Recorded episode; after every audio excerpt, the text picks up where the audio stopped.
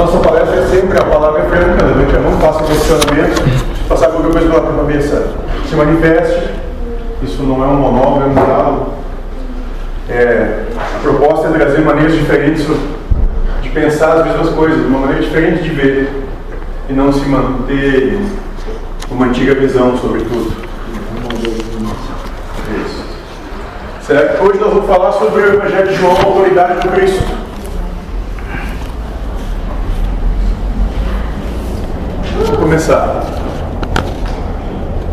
No Evangelho de João, capítulo 3, 1 a 21. Havia um homem entre os fariseus chamado Nicodemos, príncipe dos judeus. Este foi ter com Cristo de noite e disse: Rabi, sabemos que é o mestre vindo de Deus. Ninguém pode fazer esses milagres que fazes se Deus não estiver com ele.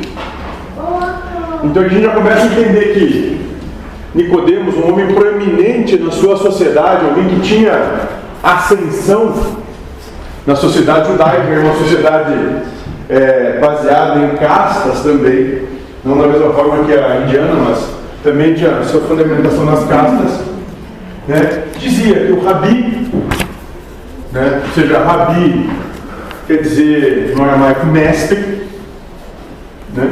Que ninguém poderia fazer ou trazer os prodígios que Jesus trazia se não viesse de Deus. Começa falando isso, Nicodemos.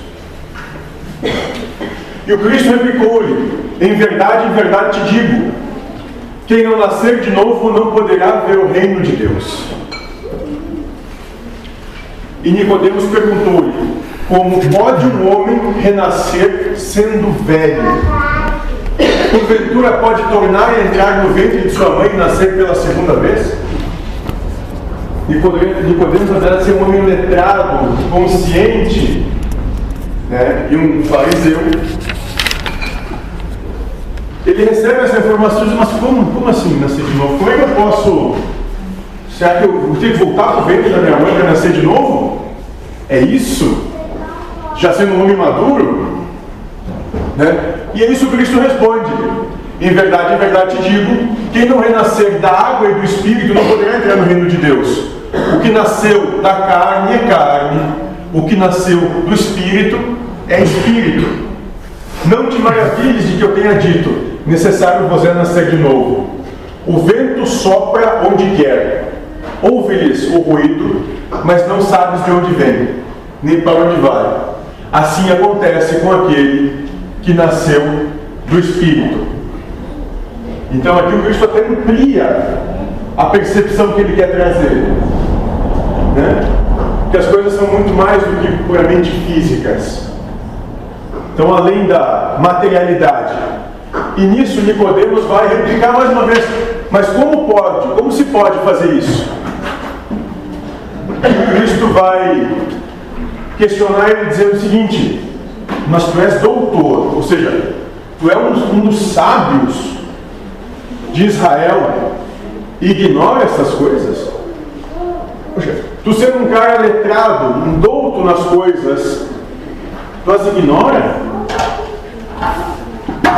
E continua dizendo que em verdade, em verdade digo, dizemos o que sabemos e damos testemunho do que vimos, mas não recebeis o nosso testemunho, se vos tenho falado das coisas terrenas e não me credes.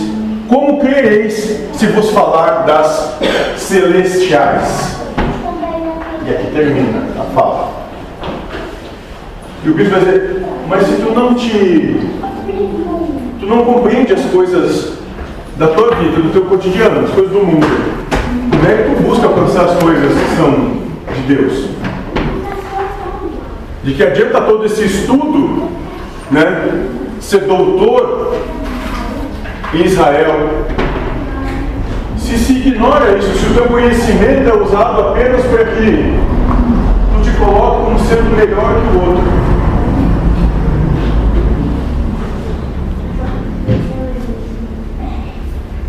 Não é assim? Nós buscamos conhecer apenas para poder dizer que sabemos mais ou para mostrar para o outro, olha quanto eu sei. A acepção de comer o fruto da, do conhecimento da maçã de Adão e Eva é essa. O fruto da árvore da sabedoria é o conhecimento. Mas um conhecimento sem obra é vaidade. Serve para quê? Se não houver testemunho, de que adianta conhecer e não realizar o conhecimento em si mesmo? Não exemplificar que se aprende e se sabe.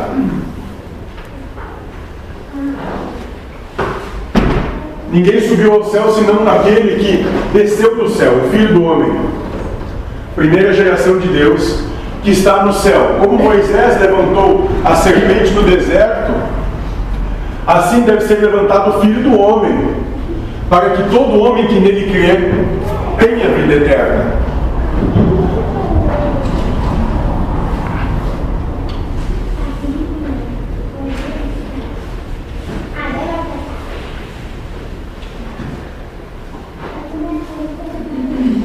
Aqui ele fala então: Ninguém subiu ao céu senão aquele que desceu do céu, o Filho do Homem.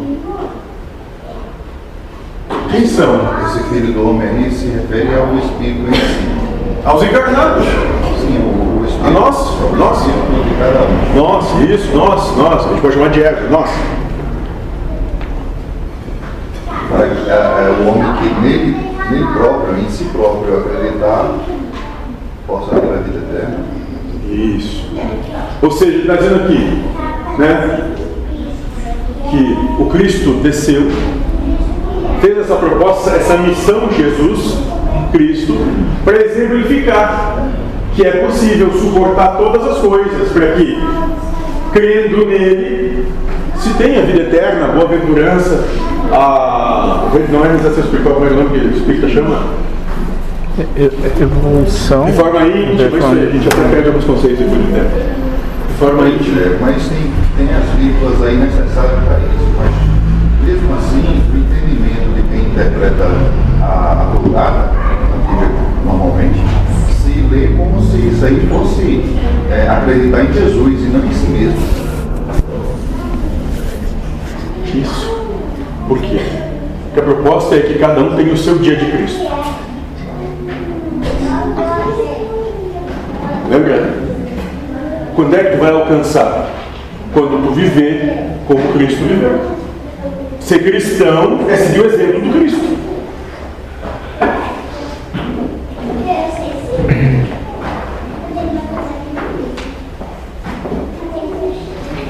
Ou seja, como efeito de todo modo, Deus amou o mundo e lhe deu seu Filho único, seu primogênito, para que tudo que nele crê, para que todo que nele crê não pereça, mas tenha vida eterna. Pois Deus não enviou o Filho ao mundo para condená-lo, mas para que o mundo seja salvo por ele. Ou seja, vivenciar, viver como Cristo viveu, tendo os valores espirituais que Cristo tinha, não vivendo para as coisas do mundo, mas vivendo para as coisas de Deus. Não se importando com as coisas do mundo.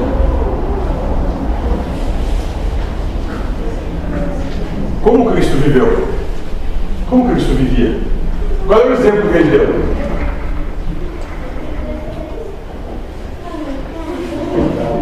Amar a Deus sobre todas as coisas, próximo como a si mesmo.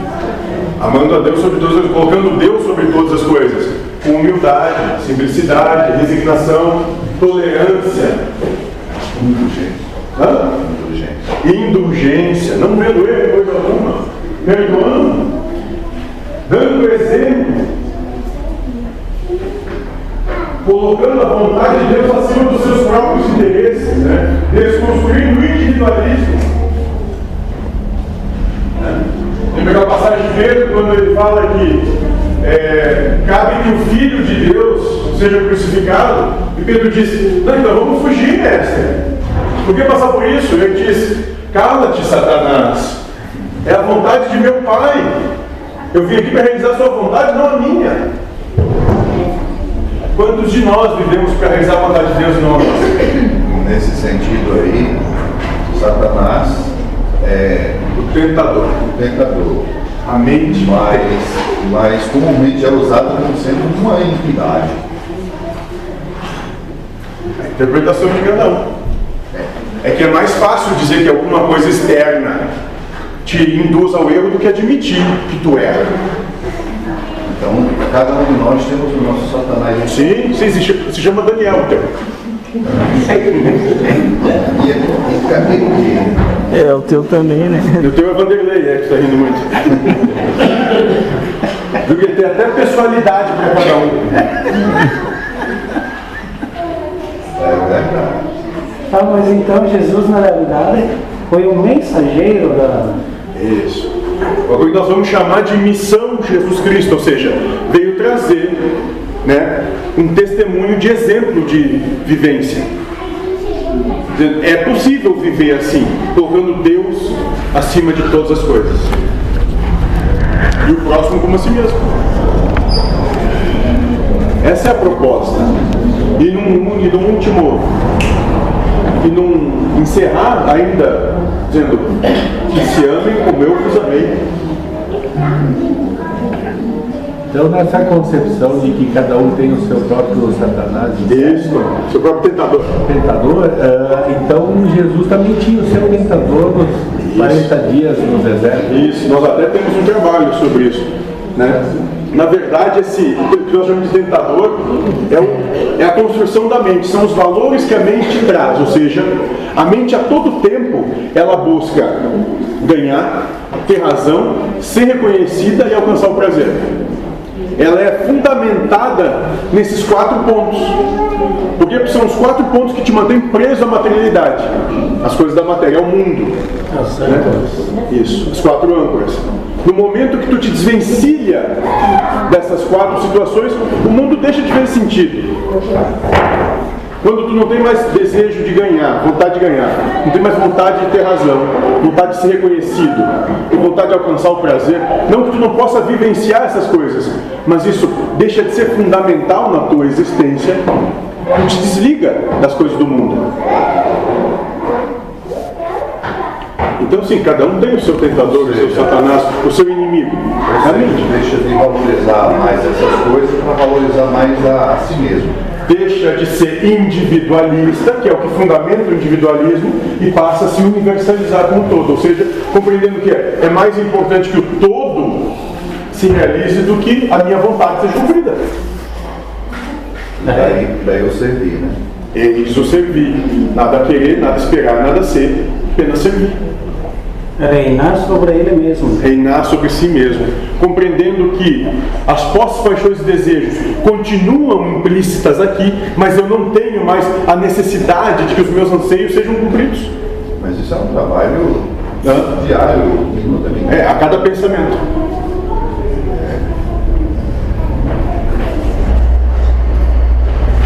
Só cada pensamento.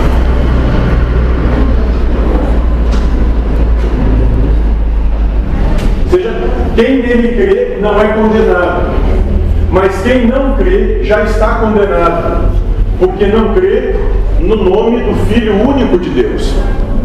Ou seja, quem não segue o caminho, segue o exemplo de vivência que o Cristo trouxe, já está condenado. Qual é a condenação? Sofre. Permanecer no lugar onde foi viver o teu próprio suor, rastejando na terra, com sofrimento. E essa vida que te leva. Aqueles que nele creem, que vivem a existência como ele demonstrou e exemplificou, encontram um caminho para sair dessa situação.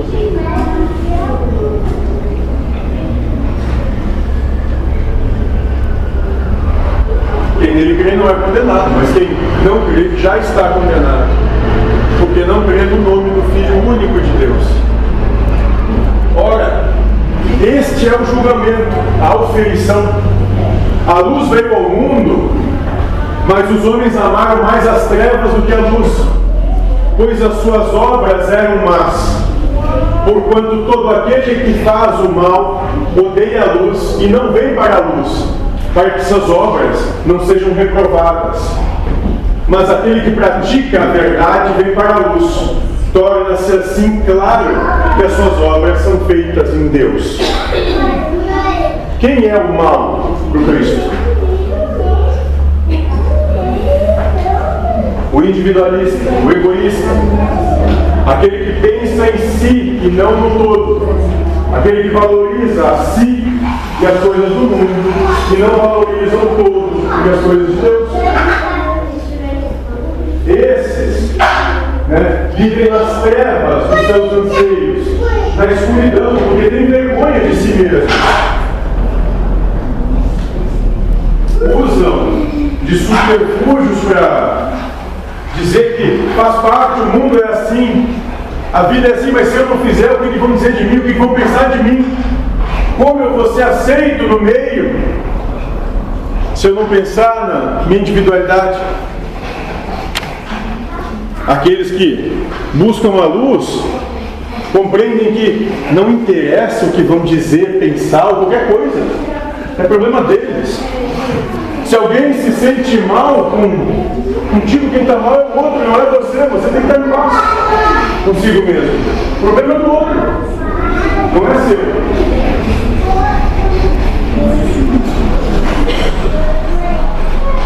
Então alguém que vive na luz não tem problema, não levanta armas contra o seu irmão. Ele já tem paz, harmonia e felicidade com as coisas. Torna-se assim claro que suas obras são feitas em Deus.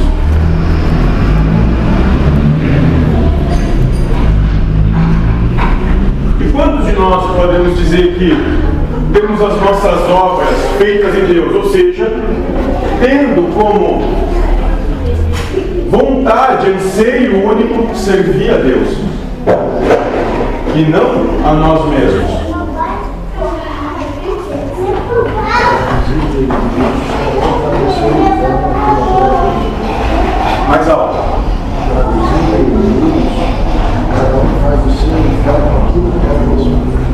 O que o nosso colega está dizendo que traduzido é que cada um faz o seu inferno de tatear. Mas céu e inferno são um estado de consciência de cada um. E a mesma situação para uns pode ser algo maravilhoso e para outros pode ser algo terrível. Depende de, do julgamento que cada um tem.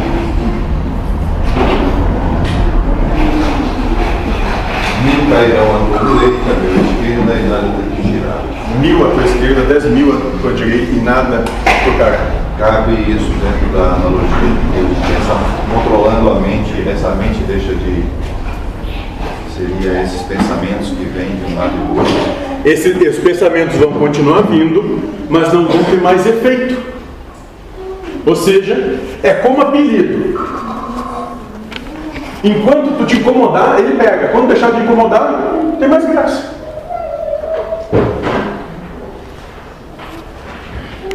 É a mesma coisa, a proposta mental é exatamente a mesma. Enquanto tu te importar com as coisas que vierem, com os julgamentos que te são dados, com a percepção que te é inserida pelo sistema, quando tu isso para o teu lado pessoal, pessoalizar isso, individualizar, tu nunca vai estar em paz.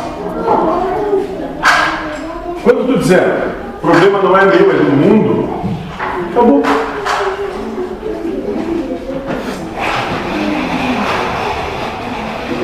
Evangelho de João, capítulo 5, 1 a 47.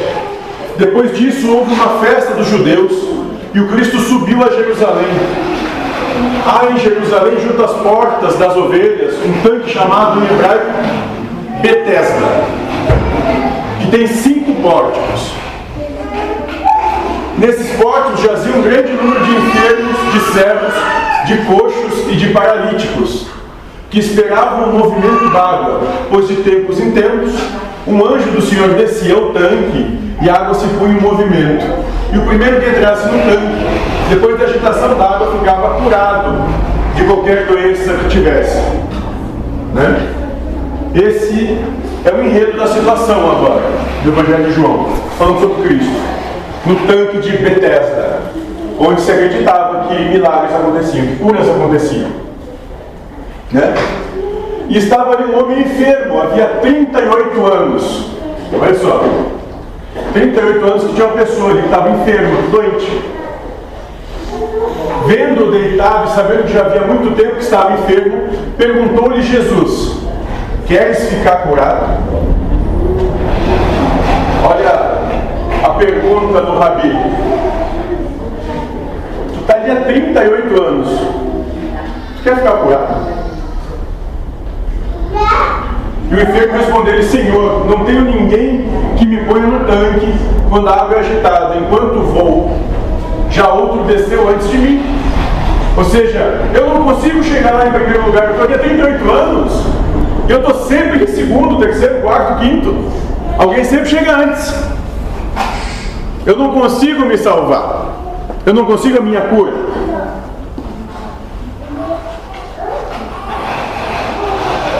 E ordenou-lhe o Cristo: Levanta-te, toma o teu leito e anda. Deu de moleza, vai fazer por ti. Te ergue e vai até lá. E no mesmo instante aquele homem ficou curado, tomou o seu leito e foi andando. Ora, aquele dia era sábado, os judeus diziam ao homem curado: É sábado, não te é permitido carregar o teu leito. Respondeu-lhes ele: Aquele que me curou disse: Toma o teu leito e anda. Ou seja, quando nós queremos buscar qual é a cura, né? a gente tem que entender que isso aqui é uma parábola, ou seja, é uma história com um fundamento moral por trás disso. Quando é que a gente se cura das coisas do mundo? Quando tem uma elevação. Quando tu deixa de dar desculpa do problema é o outro que chega antes. Quando tu toma a responsabilidade é comigo mesmo, eu vou levantar e vou me curar. Porque se eu quero depender do outro, da boa vontade do outro, nunca vai acontecer comigo. Eu estou sempre terceirizando a minha reforma íntima, a busca do, do reino de Deus. E não deu importância nenhuma pela, pelas crenças, eh, pelas verdades da Isso, época. não dando importância pelas verdades do mundo que dizia, ah, é sábado, eu não posso me curar num sábado. Porque naquele tempo, fazer o sábado era, era, era o, Shabat, era sagrado, ninguém podia fazer coisa alguma. Ninguém podia trabalhar, ninguém podia se alimentar, tinha que estar em jejum. Então, se curar naquele tempo era crime, não sábado. E aqui ele está exemplificando o seguinte: não tem dia, não tem hora, não tem local, não tem preconceito e não tem o mundo nada a ver com a tua cura. Tu é responsável por ti mesmo. Não importa onde, quando e como. E a É autor- tu contigo mesmo. Autoridade espiritual vale mais do que a humana ali, né? Só existe autoridade espiritual. Sim. O sistema humano é para ver se tu, por medo, pare.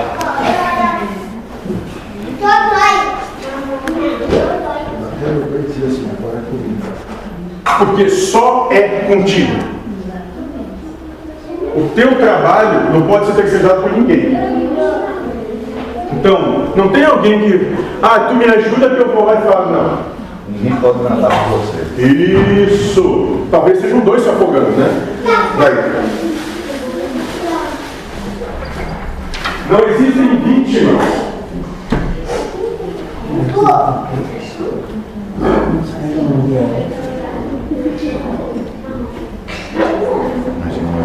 E perguntaram eles: Quem é o homem que te disse, toma o teu leito anda? Está continuando o Evangelho de João, né?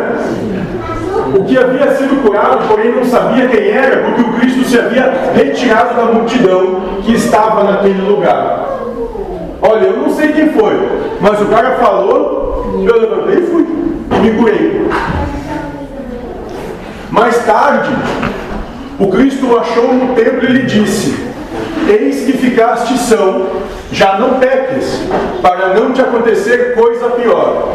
Aquele homem foi então contar aos judeus que fora Jesus o Cristo quem o havia curado. Esse não peques é, digamos assim, é cair nas vicissitudes do mundo. Desenvolver novamente o individualismo. O apego ao. Gostos, paixões, desejos, a vontade de ter prazer, de ganhar, de ser reconhecido e ter razão. Por esse motivo, os judeus perseguiam o Cristo porque fazia esses milagres no dia de sábado. Tem que entender isso. Cristo era um, um foi considerado um bandido. Ele, foi, ele teve a pena que um bandido tinha naquela época. Ele era um agitador. Ele é contra o sistema vigente. Os romanos se importavam muito com gente que a sua mulher não tomava banho. Se entrasse aqui, talvez todos seriam correndo e ia sobrar um cheiro. Ele. Porque ia contra as verdades do mundo, dizia: é possível sim ser diferente, não tem problema nenhum. Mas esse é o meu exemplo, não obrigou ninguém a seguir ele, segue quem quer.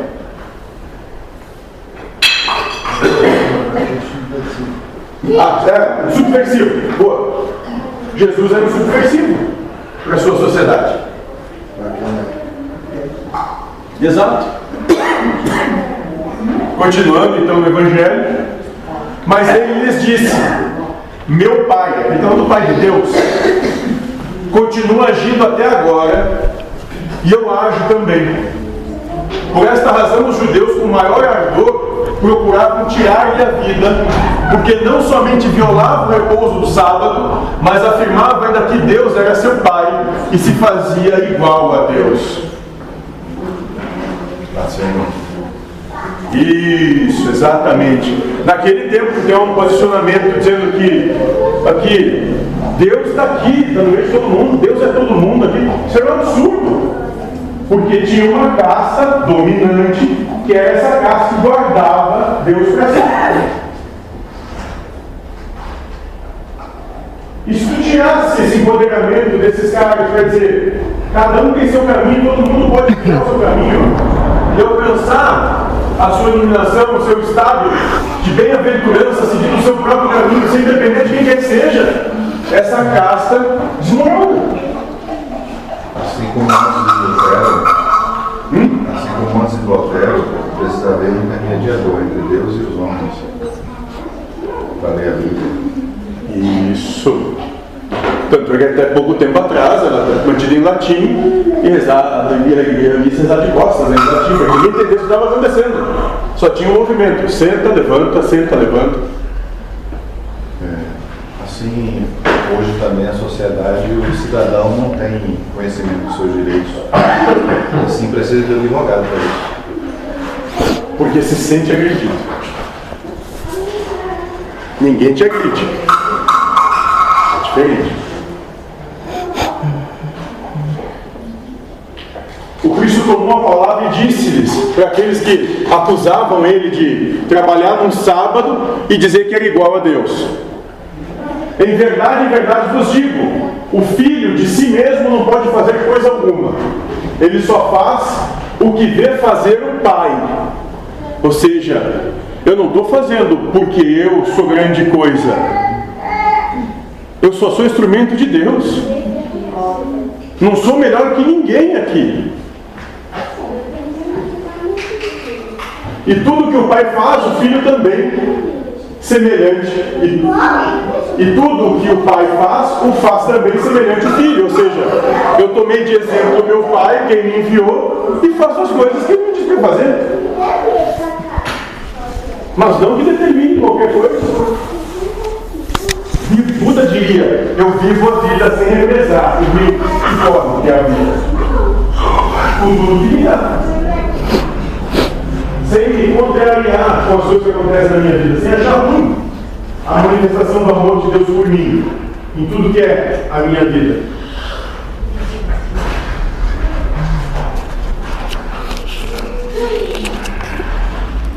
Ele só faz o que vê fazer o Pai.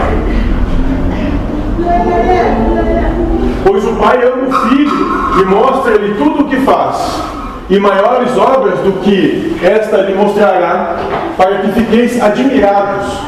Como é feito, como o Pai ressuscita os mortos e lhes dá vida, assim também o Filho dá vida a quem ele quer. Que é ressuscitar os mortos aqui e dar vida a quem quer? na acepção espiritual, morto é aquele que sofre. Então, se você sofre, preste que está morto. Não comunga da paz, felicidade e tranquilidade do universo. E harmonia.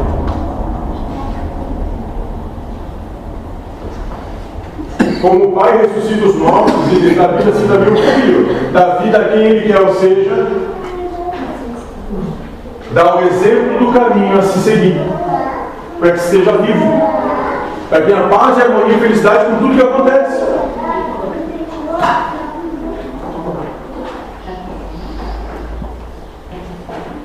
Quantas vezes nós nos questionamos por que estamos? O que, que, que eu estou fazendo aqui? Por que, que minha vida é assim? Ah, como tudo é tão ruim. Que saco isso. Lá vem ele de novo dizendo tal coisa, lá vem ela fazendo isso. Quando nós estamos nesse estado de consciência, nós estamos mortos. Porque nós vivemos como zumbis. Sem paz, sem harmonia, sem felicidade.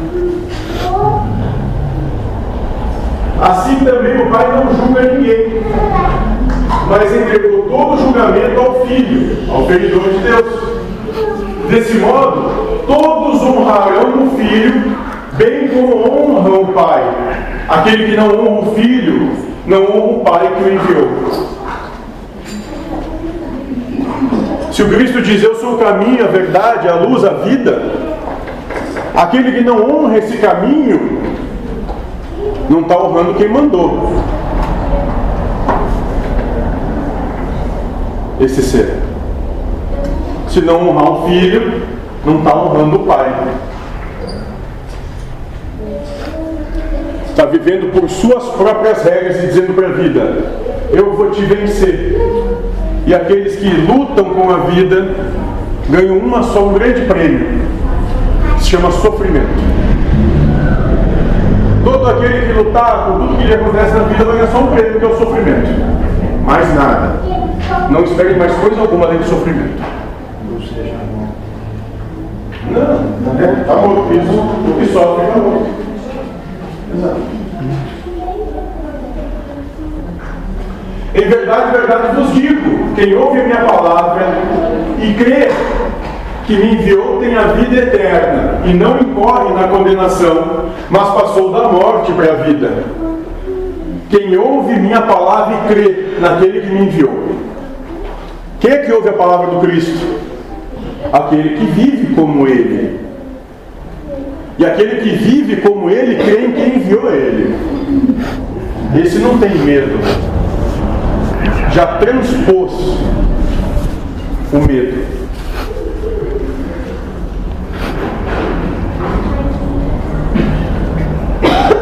Incorre na condenação. Qual é a condenação? Sofrimento. E continuar aqui. Ah, tá.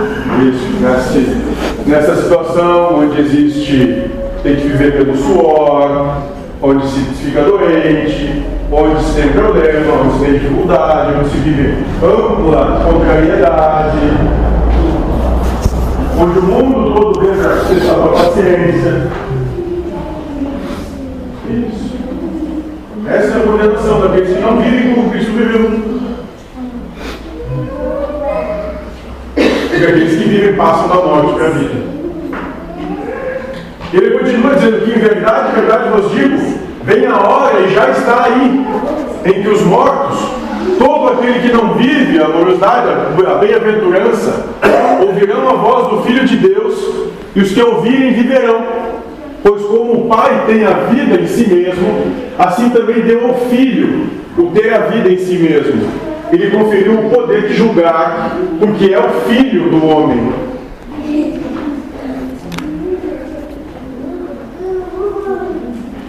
Ou seja, a água está batendo. Não, no nariz.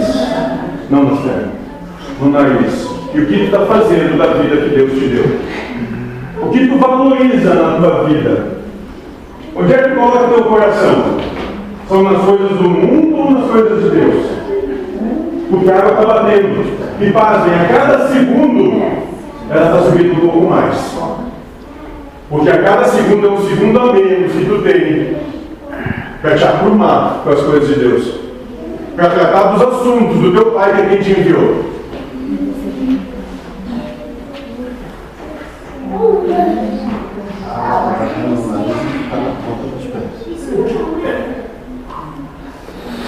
E a cada segundo, ok jamais.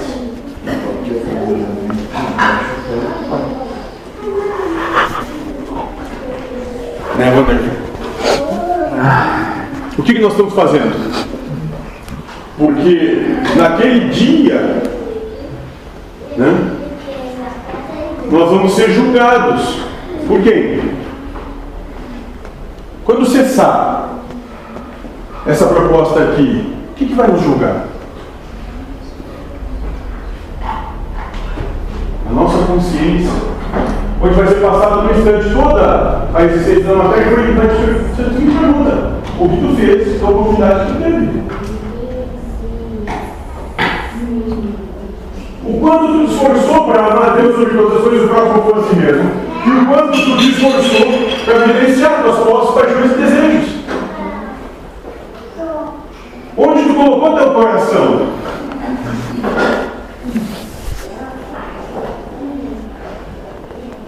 Porque quando nós julgamos, nós seremos julgados pela nossa própria consciência. Não vos maravilheis disso, diz o Cristo, porque vem a hora em que todos os que acham, todos os que se acham nos sepulcros, sairão deles ao som da sua voz. Os que praticaram o bem irão para a ressurreição da vida, e aqueles que praticaram o mal ressuscitarão para serem condenados. Ou seja, aqueles que vivenciaram o amar a Deus sobre todas as coisas, o próximo a si mesmo, se desvencilham dessa situação. E aqueles que buscaram o seu individualismo, bom, continuam nessa situação.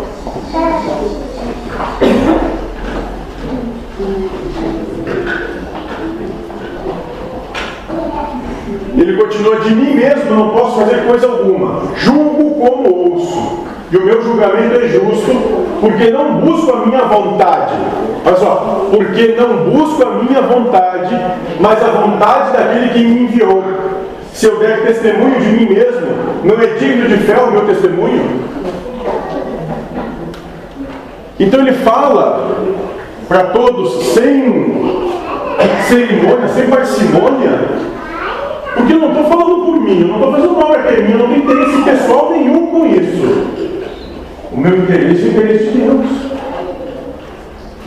Eu não venho aqui para resolver coisa minha. Eu venho aqui para voltar o acordo que tu fez com Deus, a tua memória novamente. Tu pode não lembrar, mas todas as cláusulas estão aqui.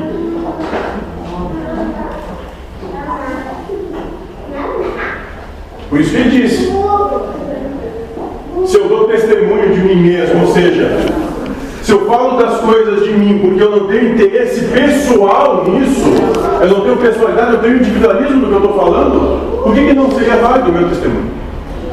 Se eu vim para cá, experimentei tudo que todos experimentam e vivi como Deus quer que se viva, será que eu não posso dar testemunho então?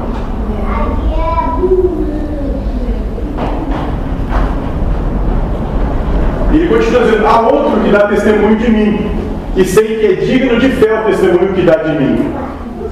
Vós enviastes mensageiros a João o Batista, e ele deu testemunho da verdade. Não invoco, porém, o testemunho de homem algum. Digo-vos essas coisas, a fim de que sejais salvos. Ele está falando que ele não está invocando testemunho de homem nenhum, ele invoca Deus. Deus é a sua testemunha, se duvidam dele. Vocês acham que eu não sou o caminho, a verdade, a vida? Que não é pelo meu exemplo? Vocês vão ter com Deus.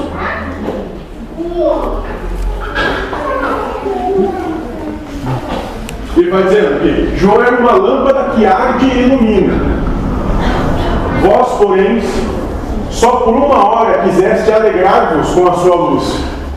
Mas tem o maior testemunho do que o de João, Porque as obras que meu Pai me deu para executar, essas mesmas obras que faço, testemunham ao meu respeito que o Pai me enviou.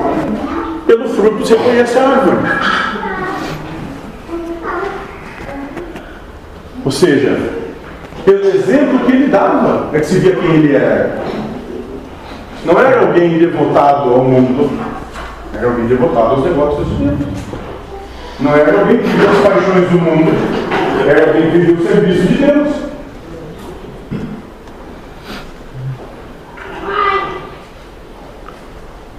Minhas obras falam por mim.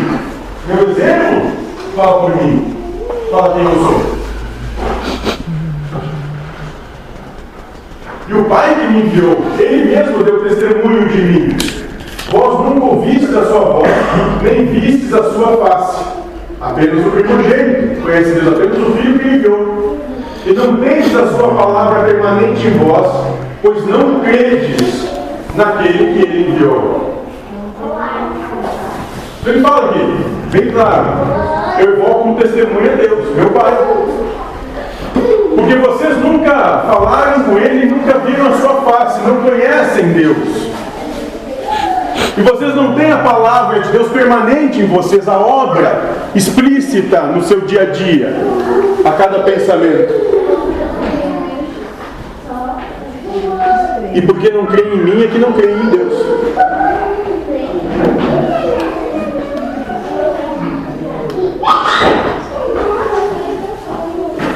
Vós perscrutais, perscrutais as Escrituras, julgando encontrar nelas a vida eterna. Vamos buscar nos livros, no que foi escrito. Pois bem, são elas mesmas que dão testemunho de mim. E vós não quereis vir a mim para que tenhais a vida. Porque já sabiam que haviam, o Cristo ia chegar. Mas ele veio e não foi reconhecido. Ele vai continuar dizendo que não espera a minha glória dos homens, mas sei que não tendes em vós o amor de Deus. Ele não está buscando reconhecimento do mundo, porque ele não reconhece o amor de Deus nas pessoas. As pessoas não manifestam esse amor. Vim em nome de meu Pai, mas não me recebeis. Se vier outro em seu próprio nome, a vez de recebê-lo? Se não me ouvem, acham que vão ouvir outro? E quantos já vieram que nós não devemos ouvir? Aí nós estamos no mundo ocidental, somos de Cristo, mas nós temos Buda, Krishna, Tse, Maomé, tantos outros, fica verdade. Se for uma questão filosófica, filosófica, Sócrates, Platão, Heráclito, que tinham os mesmos valores, praticavam os mesmos valores. Quem mais precisa vir para a gente compreender qual é a proposta? O que está faltando? Para a gente compreender qual é o nosso papel aqui.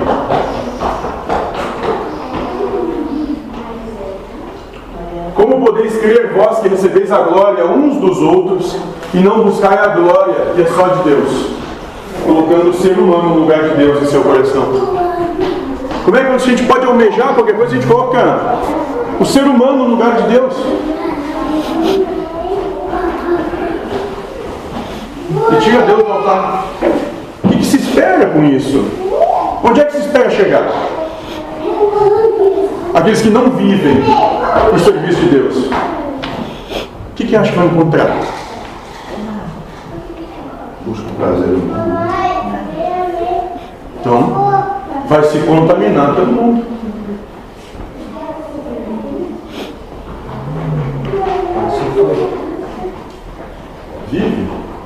Só pelo sofrimento.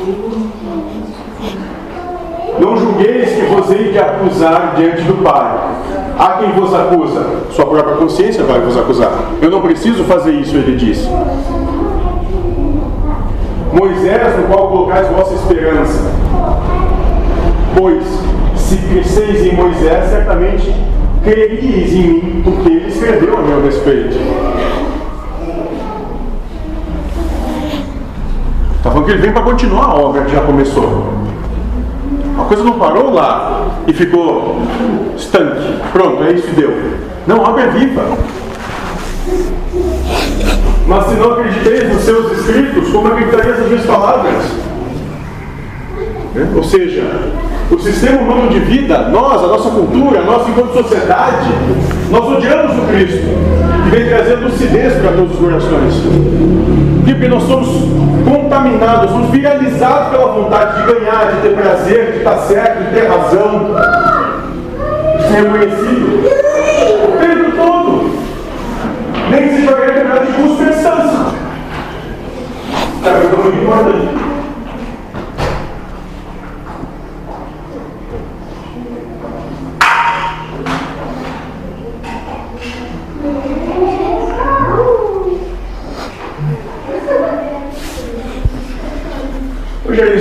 Questão, alguma dúvida?